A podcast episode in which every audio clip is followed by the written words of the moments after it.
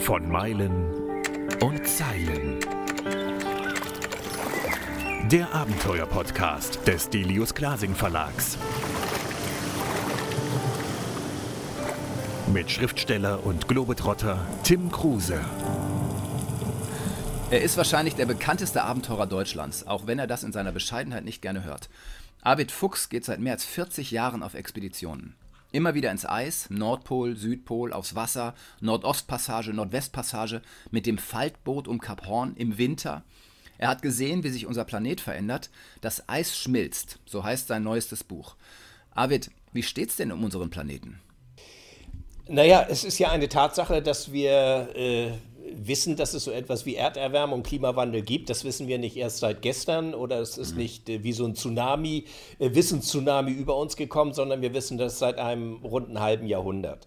Und unser Problem besteht eben darin, dass wir dieses Problem nicht ernst genommen haben, dass wir es immer verschoben, verwaltet, ausgesessen haben.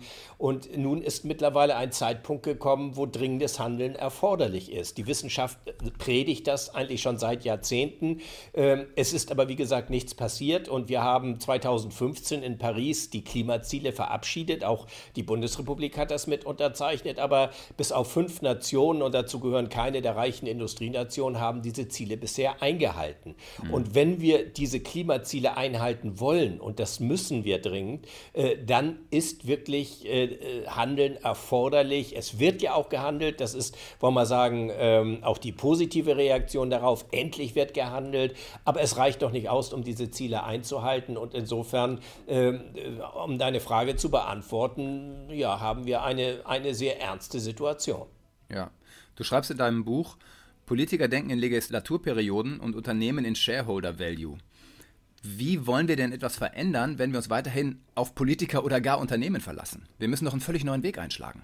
Ja, wir müssen natürlich, also ich meine, wir äh, Verbraucher und wir Wähler haben das Potenzial. Also das muss man ja mal sagen. Also mhm. äh, Politiker wollen natürlich irgendwie wiedergewählt werden. Es ist Parteipolitik im Spiel und bei großen Unternehmen und Konzernen geht es eben, wie ich gesagt habe, um Shareholder Value. Man will ein gutes äh, Unternehmensergebnis vorweisen, weil dadurch auch äh, die Dividende berechnet wird. Ähm, so und der Klimawandel, das ist eben halt äh, so, so ein lästiges Anhängen Anhängsel, so hat man es immer äh, betrachtet. Und äh, wenn sich der Himmel violett gefärbt hätte oder es was weiß ich, was geregnet hätte, dann hätte man wahrscheinlich viel früher reagiert. Bloß ist es so eine subtile Bedrohung. Also mhm. deshalb habe ich auch in dem Buch äh, das Beispiel äh, Corona gebracht. Das heißt, äh, Corona ist so eine unmittelbare Bedrohung für uns alle. Und da reagiert die Politik und auch die Industrie, alle reagieren darauf. Auch die Bevölkerung reagiert unmittelbar darauf, weil es eben um unsere Gesundheit, um unser Wohlbefinden geht. Die ganzen Einschränkungen, die damit verbunden mhm. sind, die werden natürlich kontrovers diskutiert, aber im Grunde genommen äh, steht ja die Majorität der Bevölkerung dahinter und sieht es auch ein, dass man wirklich dringend handeln muss, weil es so eine unmittelbare Bedrohung ist. Nur ähm, und, und plötzlich gibt es Geld ohne Ende. Also auch das setzt mich immer wieder in Erstaunen. Es werden Milliardenbeträge freigesetzt, äh, die, wo ich mich auch immer frage, wo kommen die eigentlich her? Aber wenn es um dieses Thema Klimaschutz ging oder um Erderwärmung ging, dann gab es nie Geld, dann äh, war das immer alles viel zu teuer und es wurde immer wieder herausgeschoben, weil man dieser Problematik nicht die Ernsthaftigkeit beigemessen hat, ähm, äh, die eigentlich erforderlich gewesen wäre. Mhm. Und äh, deshalb muss man unterscheiden zwischen dieser Sub subtilen Bedrohung durch eine Erderwärmung und dieser unmittelbaren Bedrohung durch Corona. Aber Corona wird irgendwann mal vorbei sein. Die Erderwärmung schreitet immer weiter voran. Mhm. Ich folge dir schon sehr lange. Also ich habe viele Filme gesehen über dich, von dir Bücher gelesen. Und du wirkst immer sehr ausgeglichen und ruhig. Ich frage mich immer, wann platzt dir der Kragen? Denn Corona hat ja gezeigt, was möglich ist, welche Gelder plötzlich fließen können, wenn es um die Volksgesundheit geht. Wenn es aber um den Klimawandel geht, der ja auch die Volksgesundheit ganz akut betrifft, da passiert nichts. Wann platzt dir der Kragen? Naja, das ist eigentlich kontraproduktiv, äh, äh, wenn einem der Kragen platzt und, und man irgendwie jetzt, und ich, ich äh, neige eben halt nicht zu Wutausbrüchen oder so etwas, sondern ich bin da, glaube ich, äh, eher so ein bisschen ja, rational aufgestellt auch. Also ich, ich möchte ja auch nicht irgendwie Angst in der Bevölkerung schüren, weil Angst oder Panik ist ja auch kontraproduktiv. Mhm. Ich möchte auch Lösungsansätze zeigen. Das heißt, wenn, wenn ich, du hast die Expedition angesprochen, wenn ich auf eine Eisscholle am Nordpol sitze und sage, jetzt weiß ich aber auch nicht mehr weiter und es ist ja alles furchtbar kalt und Lust habe ich eigentlich auch nicht mehr, also ich will jetzt nach Hause. Äh, die Frage stellt sich nicht, weil ich komme da nicht weg und wenn ich nicht irgendwie äh, so ein bisschen ähm, äh, diesen Pioniergeist in mir verspüren würde, nach dem Motto, also äh, nun sieh verdammt nochmal zu, wie du dich aus dieser Situation wieder befreist. Äh, wenn, wenn das nicht in mir drin wäre, dann könnte ich solche Projekte nicht machen. Und mit dieser ähnlichen Geisteshaltung gehe ich natürlich auch diese aktuelle Situation an. Ich sage mir, wir haben ein Problem und dieses Problem müssen wir einfach lösen. Und wir haben ja auch die Technologien in der Hinterhand, um dieses zu lösen. Und wir wollen ja auch ehrlich sagen, es ist ja enorm viel passiert. Wenn wir mal zurückblicken in den 80er Jahren, wo dann ähm, ja so diese Diskussion aufkam, ob regenerative Energie, Windenergie, Solar und andere Dinge mehr irgendwie einen nennenswerten Anteil am deutschen deutschen Strommix äh, ereilen würde, äh, dann wären sie ausgelacht worden. Also dann ja. wurde man ausgelacht und, und äh, man schlug sich auf die Schenkel vor lauter Heiterkeit, weil das war völlig absurd in der damaligen Vorstellung. Heute haben wir einen wirklich beträchtlichen Anteil an grünen Strom in unserem Energiesektor drin und das ist doch auch ein, ein positiver Ansatz. Und wenn man diese Energiepotenziale äh, erkennt und sieht und auch was das für Arbeits Arbeitsplätze geschaffen hat, was das für neue Märkte generiert hat, dann sind das doch positive Ansätze. Und, und das ist mir auch eine wichtige Botschaft, weil ich immer erlebe, also wenn mir der Kragen platzt und sagt, so ein Scheiß, äh, äh, nun weiß ich auch nicht weiter, ja, dann steckt man irgendwie ähm, in einer Sackgasse fest. So darf es nicht sein. Man muss das Prinzip Hoffnung auch nach vorne tragen. Und dieses Prinzip Hoffnung hat ja einen ganz realen Unterbau. Wir können dieses Problem lösen. Wir müssen es nur wollen und wir müssen es entschlossen tun. Mhm. Ich habe mich vergangene Woche mit einem Greenpeace-Wissenschaftler unterhalten und der sagte, also jetzt gerade auf Grönland zum Beispiel, wo, das, äh, wo der Permafrost schmilzt, es wird dort eine so radikale Veränderung in den nächsten zehn Jahren eintreten, die wir nicht mehr rückgängig machen können. Wie siehst du das? Ja, das ist ja das Problem, dass diese Entwicklung irreversibel ist, also zumindest für menschliche äh, Dimension. Äh, wir müssen einfach mal berücksichtigen, dass wir immer mehr Menschen auf der Erde werden und äh, wir natürlich äh, Wohnraum, landwirtschaftliche äh, Fläche brauchen, um, um all diese ganzen Menschen äh, zu ernähren, die auf diesem Planeten leben. Und wir haben eben halt nur diesen einen Planeten. Und in Grönland sieht man diese Veränderung eben besonders deutlich. Die Arktis erwärmt sich mehr als doppelt so schnell wie der Rest der Welt. Das ist, wie ich es auch formuliert habe, so eine Art Frühwarnsystem mhm. der Natur. Und wir sehen diese Signale schon seit langem und man muss auch wirklich kein Experte und, und äh, hochqualifizierter Wissenschaftler sein, um diese Veränderungen äh, zu erkennen. Man braucht sich bloß mal mit den Menschen vor Ort zu unterhalten, die einem ganz genau erklären, was dort alles verändert. Und äh, wenn man, wie ich, seit über 40 Jahren dort in diesen Regionen unterwegs ist und äh, zum Zeitzeugen geworden ist, dann lässt einen das, um im Bild zu bleiben, einfach nicht kalt. Es ist mhm. wirklich eine so dramatische Veränderung. Das Inlandeis nimmt an Mächtigkeit ab. Die äh, Gletscher rutschen quasi ab und entleeren das Inlandeis in einer höheren Rate, sodass das Wasser, das Eis dann natürlich schmilzt und zum Meeresspiegelanstieg beiträgt und, und, und. Also es sind äh, ganz viele Zusammenhänge, die wir nicht einfach stoppen können. Selbst wenn wir heute diese Emissionen auf Null runterfahren würden, was ja gar nicht realistisch ist, dann würde dieser Prozess trotzdem erstmal weitergehen. Und mhm. äh, diese Trägheit des Systems ist etwas, das wir dann überhaupt nicht mehr beeinflussen können. Du hast viel Zeit mit den kanadischen Inuit verbracht.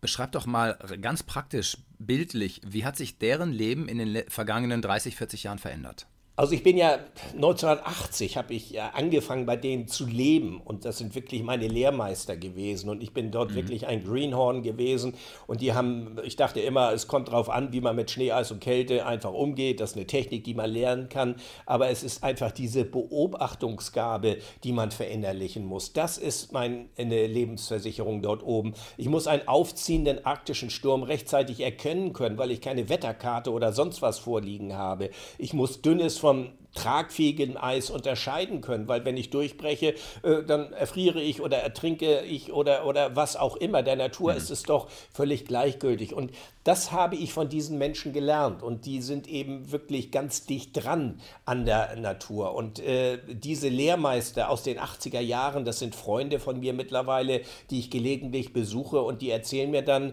dass sie ein völlig anderes Wettergeschehen haben. Also, dass die Eisbedeckung nicht mehr so da ist wie früher, das ist das eine. Das kann man auch auf Fotos und Satellitenbilder sehen. Aber dieses Wettergeschehen, das ist plötzlich in einer Region, die eigentlich als Wüste klassifiziert ist, plötzlich zu Wolken Wolkenbrüchen und selbst Gewitter kommt, dass Insekten dort auftauchen, die es früher äh, dort nie gegeben hat. Also äh, ganz viele Veränderungen, die auf der Hand liegen. Und wenn man dann mit den Jägern spricht, die sagen, also dort, wo wir früher Robben gefangen haben und übers Eis gegangen sind, können wir heute nicht mehr hin, weil dieses Eis entweder nicht mehr existent ist oder, oder einfach zu dünn ist. Und mhm. äh, wenn man dann auch ganze Siedlungen sieht, wie etwa in Alaska an der Nordküste, Barrow, äh, die auf Permafrostboden gebaut gebaut sind und der Permafrostboden ist aufgetaut, rutscht ab, ganze Häuser, ganze Siedlungen verschwinden im Meer sozusagen, dann hat das natürlich ganz unmittelbare Auswirkungen auf das Leben dieser Menschen. Mhm. Es gibt diesen berühmten Begriff Klimaflüchtlinge. Da sprechen jetzt relativ viele Menschen von. Sind die Inuit die ersten eventuell richtigen Klimaflüchtlinge, die auf uns zukommen? Also die Inuit werden sich nach wie vor mit dieser Situation arrangieren. Nein, und es sind ja auch derer gar nicht so viele. Das muss man ja auch mal sehen. Es ist ein riesen ähm, äh, Lebensraum, der, äh, der von ihnen bewohnt wird. Ähm, äh, es, es betrifft, glaube ich, nicht so sehr die Inuit oder die, die indigene Bevölkerung im, im zirkumpolaren Raum, sondern es betrifft vielmehr äh, die Menschen, die jetzt in anderen Landstrichen leben, äh, Stichwort ähm, äh, Afrika, äh, wo ja eben diese große Migrationswelle herkommt. Und wir haben uns mhm. dort, ich bin ja nicht nur in den kalten Regionen unterwegs, wir haben uns dort in einem Land wie Guinea-Bissau, das ist so groß wie Niedersachsen, eines der ärmsten Länder dieser Welt, eben mit den Menschen unterhalten junge Afrikaner, die sagen, also wir haben hier jetzt gerade noch so unser Auskommen, aber wir können die Menschen vom Tschad beispielsweise verstehen, wo der See völlig ausgetrocknet ist, wo sie eben keinen Lebensunterhalt mehr haben, die ganzen korrupten Strukturen einmal beiseite gelassen.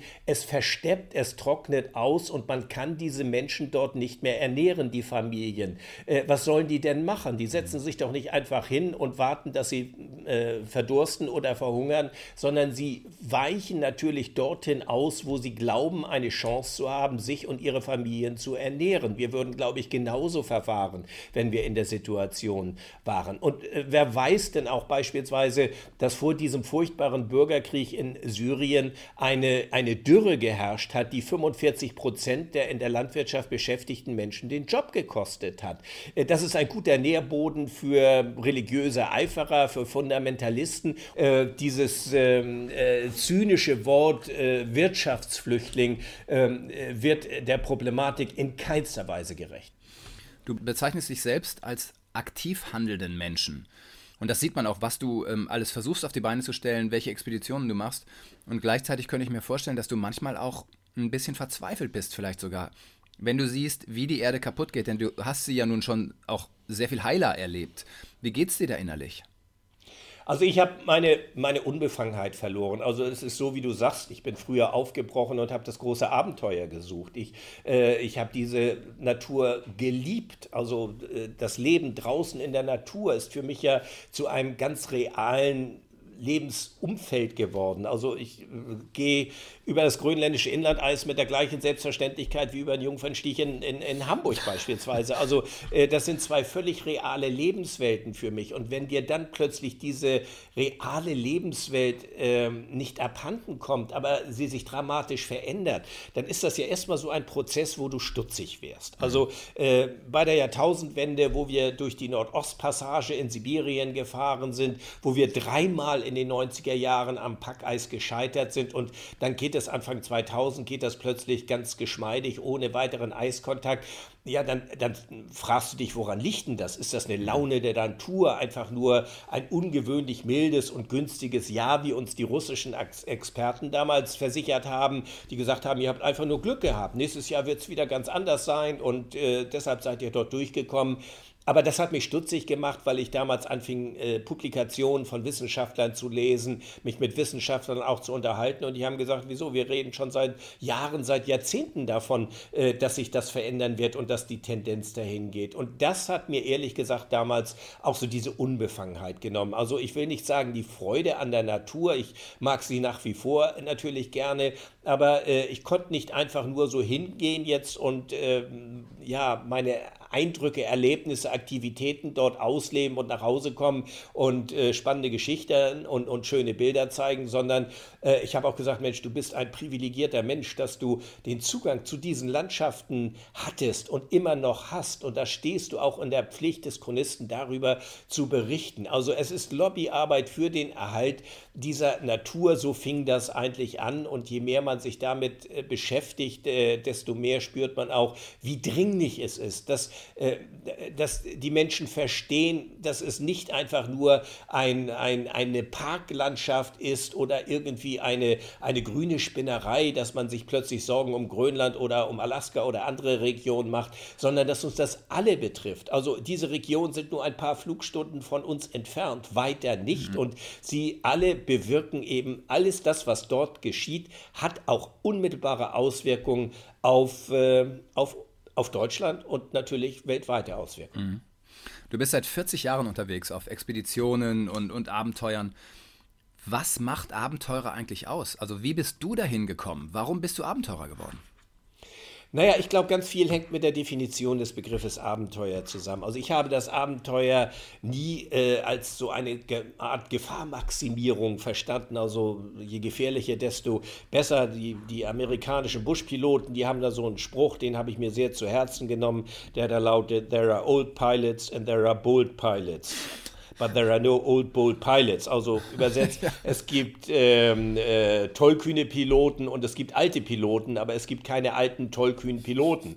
Und äh, dieses habe ich mir damals sehr äh, zu Herzen auch genommen. Also für mich ist das Abenteuer eigentlich mehr so, ja, der erstmal der Aufbruch im Kopf, so äh, die geistige Freiheit, das scheinbar Unmögliche möglich zu machen. Und das mhm. muss dann aber heruntergebrochen werden auf einen sehr realistischen Rahmen. Und äh, das hat dann viel mit, mit, äh, mit der Einschätzung der eigenen Möglichkeiten zu tun, mit Training, mit Vorbereitung. Das ist, sind alles ganz spannende Komplexe, die mich sehr ausgefüllt haben. Also es beginnt letztendlich das Abenteuer für mich mit einem Traum, der im Kopf stattfindet und der dann auf einen sehr realen Rahmen heruntergebrochen wird, wo es dann um die Umsetzung geht. Hm. Du bist aus Bad Bramstedt. Das ist ja jetzt nicht der Ort, wo man automatisch zum Abenteurer wird. Wenn man dann jemand ist, der sicherlich anders ist als viele andere wie du, wie hat denn deine ganze Umgebung, also deine Familie, deine Freunde und auch diese kleine Stadt, das aufgefasst, dass du jemand bist, der ein völlig anderes Leben einschlägt? Ja, Gegenfragen. An, an welchem Ort wird man zum Abenteurer? Also ich glaube, es, es gibt da nicht den äh, prädestinierten Ort, wo man dazu wird, sondern ich bin hier eben in einer ja, etwas ländlichen Umgebung groß geworden, habe immer Spaß an Natursportarten, am Leben draußen gehabt und das wurde eben halt von meinem Elternhaus auch äh, mit äh, unterstützt und gefördert. Und genauso diese Neugierde auf fremde Kulturen, auf fremde Länder, auch die Sichtweise, meine Eltern waren halt halt mit äh, die Kriegsgeneration, die um ihre Jugend auch äh, betrogen worden ist mhm. äh, und, und die gesagt haben, also äh, wir, wir wollen, dass, dass, dass die Kinder eben wirklich über den persönlichen Tellerrand hinwegblicken und erkennen, dass es auch vielleicht andere Sichtweisen gibt als allein unsere nationale Sichtweise. Das war äh, so ein bisschen der Grundstock und äh, ich, ich wie, wie hat die Umwelt darauf, das Umfeld darauf reagiert? Also dass ich nun so ein Faible für Natursportarten und für solche Dinge hatten, das äh, wusste man. Äh, das Problem beginnt eigentlich erst im Erwachsenenalter. Also solange man jung ist, wird das so als jugendliche Spinnerei akzeptiert und nach dem Motto, wenn er groß ist, dann wird er auch vernünftig werden. Aber ich bin nach Maßgaben einiger Leute nie vernünftig geworden und das ist sicherlich auch gut so. Ja. Ähm, äh, mir ist es dann egal gewesen, äh, was, was Leute von mir gedacht haben. Es hat ganz viele Bedenkenträger gegeben und die gesagt haben, also das kannst du nicht machen und du wirst zum Sozialfall, wenn du das wirklich zu deinem Beruf machst. War mir alles egal. Ich wollte das machen. Ich war davon überzeugt und am Anfang war ich halt der Paradiesvogel, ganz klar. Aber inzwischen ist das so, dass äh, der Fuchs macht halt dies und der andere halt Zahnarzt oder äh, Schuster oder was weiß ich was. Also man lebt hier ganz normal mit dem Umstand, dass ich sowas mache. Ja, du hast dich natürlich dann auch gut entwickelt, ja. Also erstens muss man sagen, dir ist nie was passiert, was eben auch nicht bei jedem Abenteurer zutrifft. Nun bist du aber auch nicht der Tollkühne, sondern du planst halt alles ganz, ganz fein und ordentlich. Und eines der wichtigsten Projekte war wahrscheinlich, als du dir damals deinen Haikutter gekauft hast, die Dagmar Ahn. Damit hattest du dann völlig neue Möglichkeiten für dich selbst, dass du wirklich auch nicht mehr fremdes, so viel fremdes Geld brauchtest, oder wie war das? Na, natürlich braucht man irgendwie Geld und so, so ein Unterhalt von so einem Schiff und das neu aufzubauen, das hat natürlich Unsummen verschlungen. Ähm, das ist ja klar. Aber es war für mich eben halt auch ein Traum gewesen, den ich schon als kleiner Junge hatte. Irgendwann wollte ich mein eigenes Schiff haben. Mhm. Und ich wollte auch nie irgendwie ein Hightech-Gerät haben, sondern ich wollte immer so ein traditionelles Segelschiff haben. Ich bin früher als Jugendlicher, als junger Mann auch eben halt auf Traditionsschiffen mitgefahren und äh, fand dass diese Schiffe einen besonderen Charme haben auf der einen Seite und dass, wenn sie gut unterhalten und gepflegt sind, eben auch ausgezeichnete Seeschiffe sind. Und äh, für mich ist, äh, war immer so diese Überlegung, Expedition im klassischen Sinne zu, durchzuführen. Das heißt, äh, die Expedition beginnt nicht am Frankfurter Flughafen und äh, führt dann, was weiß ich, äh, nach Punta Arenas oder sonst irgendwo hin, sondern sie beginnt im Hamburger Hafen oder im Flensburger mhm. Hafen und dort endet sie auch wieder nach ein oder zwei Jahren, je nachdem, wie lange ein solches Projekt jetzt eben dauert. Und man hat alles dabei, was man braucht. Ich wollte das Schiff eben auch ja gerade für Überwinterung nutzen, äh, mit Skiausrüstung, mit Polarausrüstung. Äh, das ist so diese klassische Form des Expeditionsreisens, der ich mich schon sehr früh ja, verbunden gefühlt mhm. habe. Und äh, das machen wir ja bis zum heutigen Tag so. Du hast mal gesagt, du hast dich der, der Kälte, mit der hast du irgendwie deinen inneren Frieden gemacht. Wie macht man das? Na, ich glaube, das hat sehr viel mit meinen Lehrjahren bei den Inuit zu tun. Also am Anfang kommt man dorthin und sagt, Mensch, verdammt kalt, also musste ich noch wärmer anziehen und noch was irgendwie, noch eine lange Unterhose unter und irgendwie wird das schon gehen und dann merkst du, dass du völlig unbeweglich und steif bist und dich bei 40 Grad minus mal ein Stück bewegst und dann brichst du in Schweiß aus, trotz der Kälte. Das heißt, äh, es ist einmal natürlich das Wissen, wie kleide ich mich richtig, also nach mhm. dem Prinzip eigentlich so wenig anzuziehen, wie irgendwie vertretbar und wenn man dann dann eine Pause macht, die Körperwärme durch warme Sachen konservieren. Aber du musst, du kannst nicht ständig mit der Kälte hadern. Dann ist dein Kopf ja nur noch voll mit den Gedanken, äh, so Mist, wie kalt ist das und was ziehe ich jetzt an, sondern das muss zu so einem gewissen Automatismus werden. Man muss die Kälte akzeptieren, zulassen. Sie gehört dorthin wie die Hitze in die Sahara. Und äh, wenn ich da ständig mit hadere, dann kann ich auch nicht irgendwie äh, ja die Ästhetik, die Schönheit dieser Landschaften aufnehmen, die Details, die überall sind. Es gibt ja auch Jahreszeiten. Es ist ja auch nicht ähm, das ganze Jahr über äh, hinaus äh, bitterkalt, sondern das ist natürlich auch jahreszeitlich abhängig. Das heißt, wenn man irgendwie so ein bisschen sich arrangiert hat mit der Kälte, dann ist es trotzdem noch kalt und man friert irgendwann auch mal, aber es beherrscht einen nicht mehr. Und mhm. dann öffnet sich der Blick eben für eine grandiose Landschaft. Und dann kann man auch den Winter an den Polen irgendwie verbringen und ihr habt ja mehrere Winter äh, auf dem Boot verbracht äh, in Eiseskälte und das geht dann irgendwie. Ja, das Kälteste, was wir erlebt hatten, waren minus 60 Grad in oh. Sibirien, wo wir Anfang der 90er überwintert hatten, neun Monate lang eingefroren. Aber wir haben auch in, in Alaska, in Kanada, mehrfach in Grönland äh, überwintert. Äh, das ist für uns nun mittlerweile auch zu einer bekannten Größe geworden, was man braucht, wie man das macht. Aber es ist mhm. natürlich auch eine, eine mentale Herausforderung.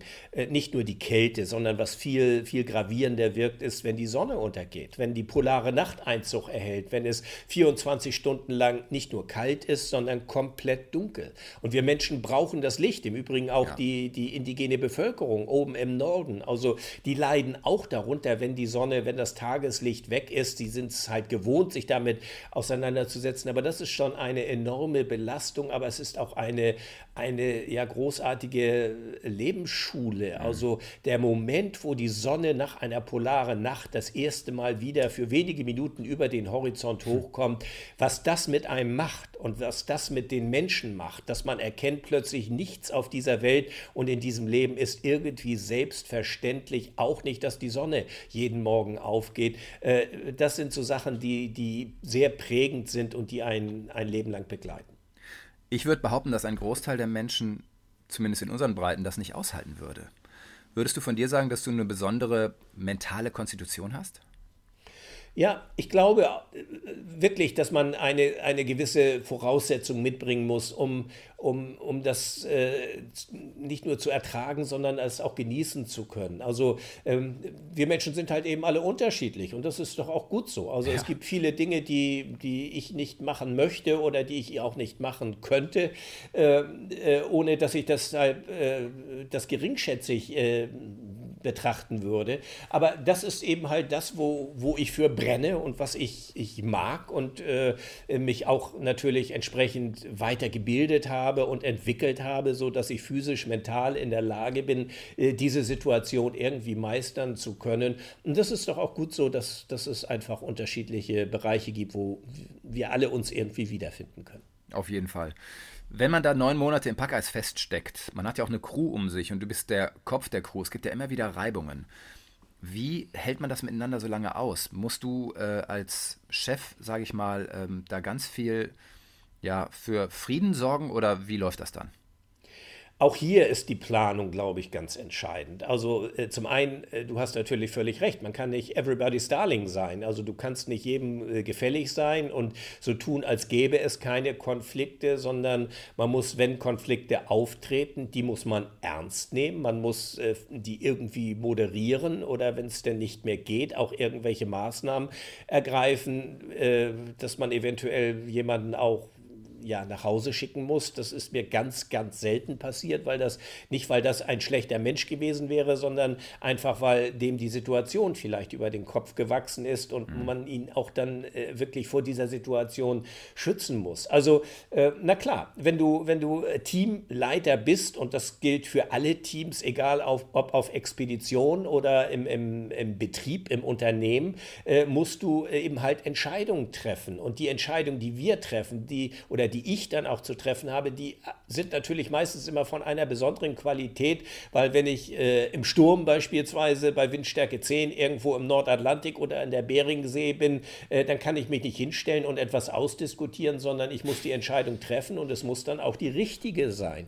Weil wenn es die falsche ist, dann ist immer gleich auch Gefahr für Leib und Seele für alle äh, dort. Also äh, Entscheidung zu treffen ist nicht immer ganz komfortabel und nicht immer ganz einfach, aber man muss es eben machen oder man ist der falsche Mann für den Job. So einfach mhm. ist das. Man wird in der Natur quasi demaskiert. Man kann dort nicht irgendeine Rolle spielen, weil ich gehe nicht um 17 Uhr nach Hause und trete dort in andere Lebenswelt ein, sondern ich bin immer an meinem Arbeitsplatz rund um die Uhr, sieben Tage die Woche, monatelang. Und äh, das erfordert natürlich, dass ich sehr genau weiß, worauf ich mich drauf einlasse. Und entsprechend muss ich im Vorwege natürlich auch das Team auswählen, mit dem ich dort unterwegs bin, das auch wirklich das Vertrauen mit einbringt, dass man die richtigen Entscheidungen trifft. Auf der anderen Seite muss ich dem Team im gleichen Maße auch vertrauen, weil auch ich muss mich irgendwann mal hinlegen und schlafen und kann nicht immer alles alleine machen. Also es ist wirklich Teamarbeit mhm. auf einer äh, sehr, sehr hohen Ebene, so möchte ich es einmal sagen. Ja. Du hast mittlerweile 18 Bücher geschrieben, wenn ich das richtig gezählt habe. Und äh, Das Eis schmilzt ist jetzt, glaube ich, dein 19. Buch. Würdest du sagen, das ist dein eindringlichstes Buch? Na, ich habe schon vor zehn Jahren ein Buch zum Klimawandel geschrieben. Also so lange ist das her. Äh, zusammen mit Wissenschaftlern damals. Also äh, die Thematik treibt mich ja nun schon sehr lange rum. Und zu sagen, dass das mein eindringlichstes Buch ist, ist immer schwierig. Also ähm, es sind natürlich auch andere Bücher, die, die mir persönlich äh, sehr, sehr wichtig sind, einfach weil sie bestimmte äh, Expeditionen, Reisen beschreiben. Aber ich glaube, dieses Buch ist so besonders wichtig, weil es, weil es so aktuell ist. In diese Zeit hineinpasst und die Dringlichkeit des Handelns auch nochmal dadurch einfach ein bisschen verdeutlicht werden soll. Und zwar, ich bin ja kein Wissenschaftler und ich will auch gar nicht so tun, als sei ich einer, sondern ähm, ich, ich, versuche es ja aus einer, ähm, äh, einer fast neutralen Situation herauszuschildern, was ich über all diese Jahrzehnte äh, im arktischen polaren Raum äh, erlebt habe. Und natürlich sind wir alle des Lesens mächtig und können natürlich auch die Publikation vom Wissenschaftler nach nachvollziehen, die ja überall frei zugänglich sind. Man kann sich mit entsprechenden Fachleuten unterhalten und ähm, so diese Kombination aus eigenen Erfahrungen, eigenen Erlebnissen, aus den Gesprächen mit den Inuit, die ja wie so eine Datenbank fungieren, die ja über Generationen die Situation betrachten können. Und auf der anderen Seite das, was hier an öffentlicher Wahrnehmung, an Diskussion ist, an technischer Entwicklung ja und Innovation auch mittlerweile vorhanden ist, äh, dies alles zusammenzufassen, das war mein Anliegen eben gerade auch bei diesem Buch. Wie schreibst du?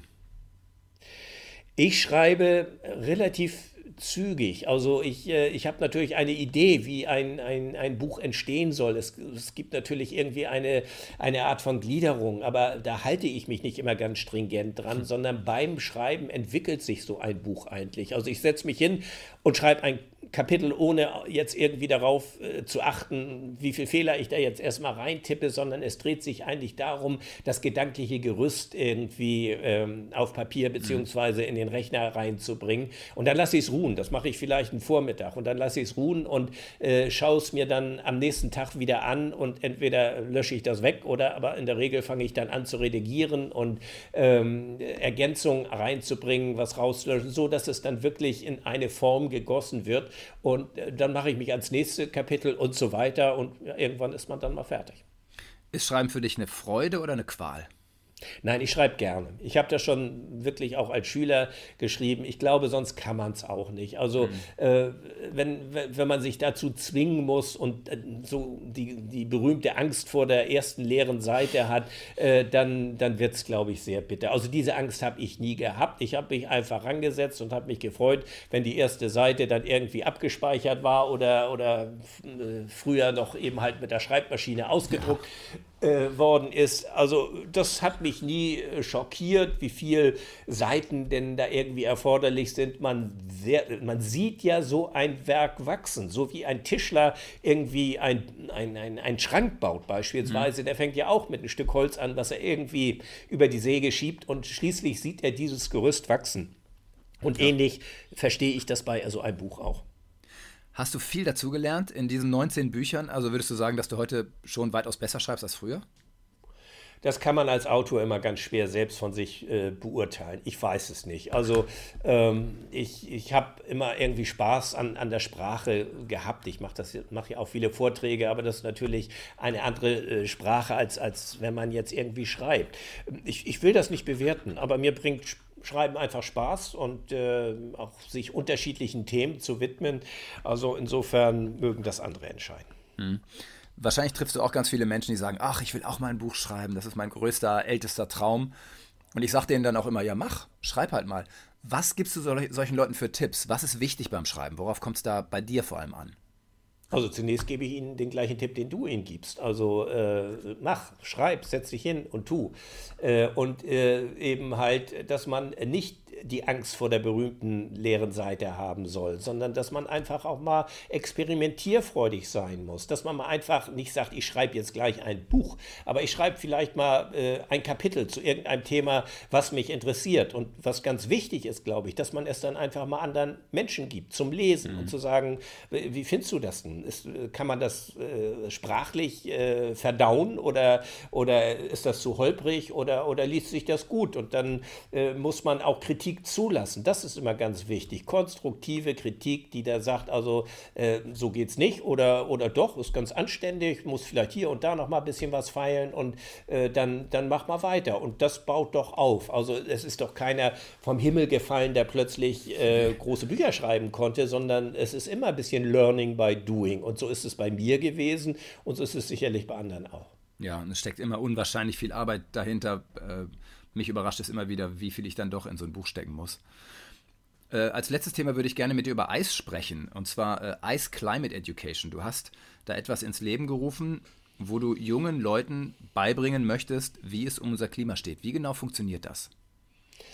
Ja, diese Initiative haben wir 2007 gegründet. So lange ist das nun auch schon wieder her. Mhm. Damals gab es das internationale Polare Jahr, was von der wissenschaftlichen Community in unregelmäßigen Abständen äh, ausgerufen wird. Und äh, es ging natürlich auch 2007 schon um Erderwärmung. Und wir haben uns damals gesagt, also wir im Team und mit Freunden zusammen haben gesagt, also wir thematisieren das auch immer wieder. Wir sprechen immer über Klimawandel. Aber was machen wir denn aktiv jetzt auch dagegen? Und wir haben gesagt, also wir möchten gerade junge Menschen dafür sensibilisieren. Und daraufhin haben wir dieses internationale Jugendcamp ausgerufen. Es waren Jugendliche von, von China bis Nicaragua dabei gewesen. Über einen Wettbewerb haben die, wir die äh, ausgewählt und dann haben wir sie eingeladen. Wir haben das äh, über Sponsoren auch mit finanziert und haben dann unser erstes Camp äh, durchgeführt. Es geht uns darum, dass junge Menschen, die damals gab es eben ja leider noch nicht Fridays for Future, mhm. das finde ich ja großartig, dass es so etwas äh, heute gibt. Aber damals war eher so die Jugend ziemlich unpolitisch und auch umweltpolitisch nicht sonderlich interessiert.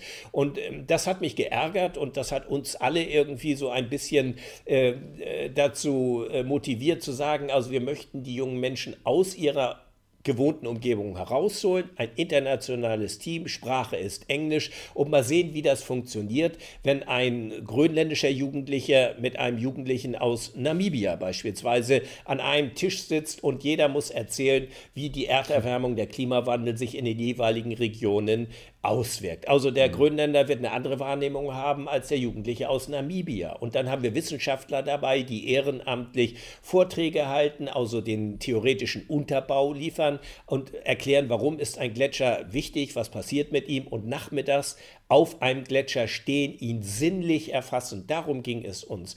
Und äh, eigentlich war das mal als eine ja, einmalige Aktion geplant, aber daraus ist dann äh, ein, ein dauerhaftes Projekt geworden, das wir seitdem in diesem Jahr leider nun nicht wegen Corona, aber in all den Jahren sonst immer haben durchführen können. Wie lebst du eigentlich? Isst du noch Fleisch? Fährst du noch einen Verbrennungsmotor? Ähm, benutzt du möglichst wenig Plastik? Wie machst du es?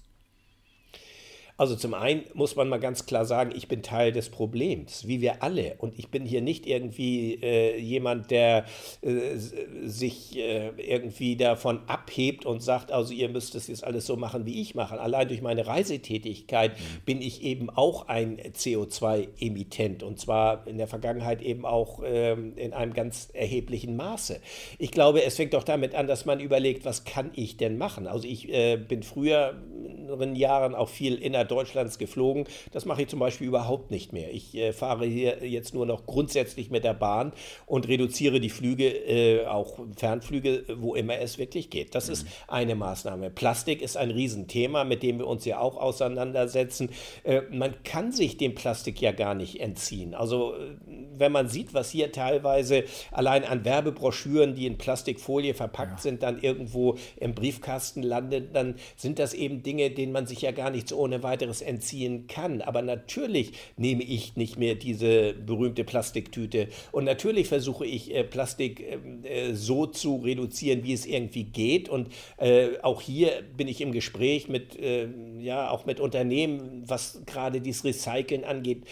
Plastik ist ja nun nicht das Teufelzeug als solches, sondern die, diese, diese Omnipräsenz und diese Verwendung und dieses, mhm. diese Wegwerfkultur von, ähm, von dem dem Plastik. Das ist eben ein Problem. Ich esse auch noch Fleisch, aber viel weniger zusammen mit meiner Frau, als wir es früher getan haben. Und ich kaufe auch nicht einfach irgendwie die billige Palette Koteletts im Supermarkt, sondern äh, ich esse lieber weniger Fleisch und dafür dann ein etwas, äh, ein, ein deutlich qualitativ besseres, was hier irgendwie aus den landwirtschaftlichen Betrieben in der Umgebung kommt und äh, was dann vielleicht auch doppelt so viel kostet. Aber dafür esse ich dann eben weniger, aber mit mehr Genuss als diese, diese Fülle. Also ich glaube, äh, jeder hat da ganz viele Möglichkeiten äh, und ich bin auch ständig am Lernen. Wir haben ein altes Haus, wir haben das äh, energetisch so weit saniert, wie es geht und sind immer noch dabei. Es ist ja ein weites Spielfeld, wo jeder einzelne von uns irgendwie tätig werden kann. Mhm. Was steht denn als nächstes bei dir an?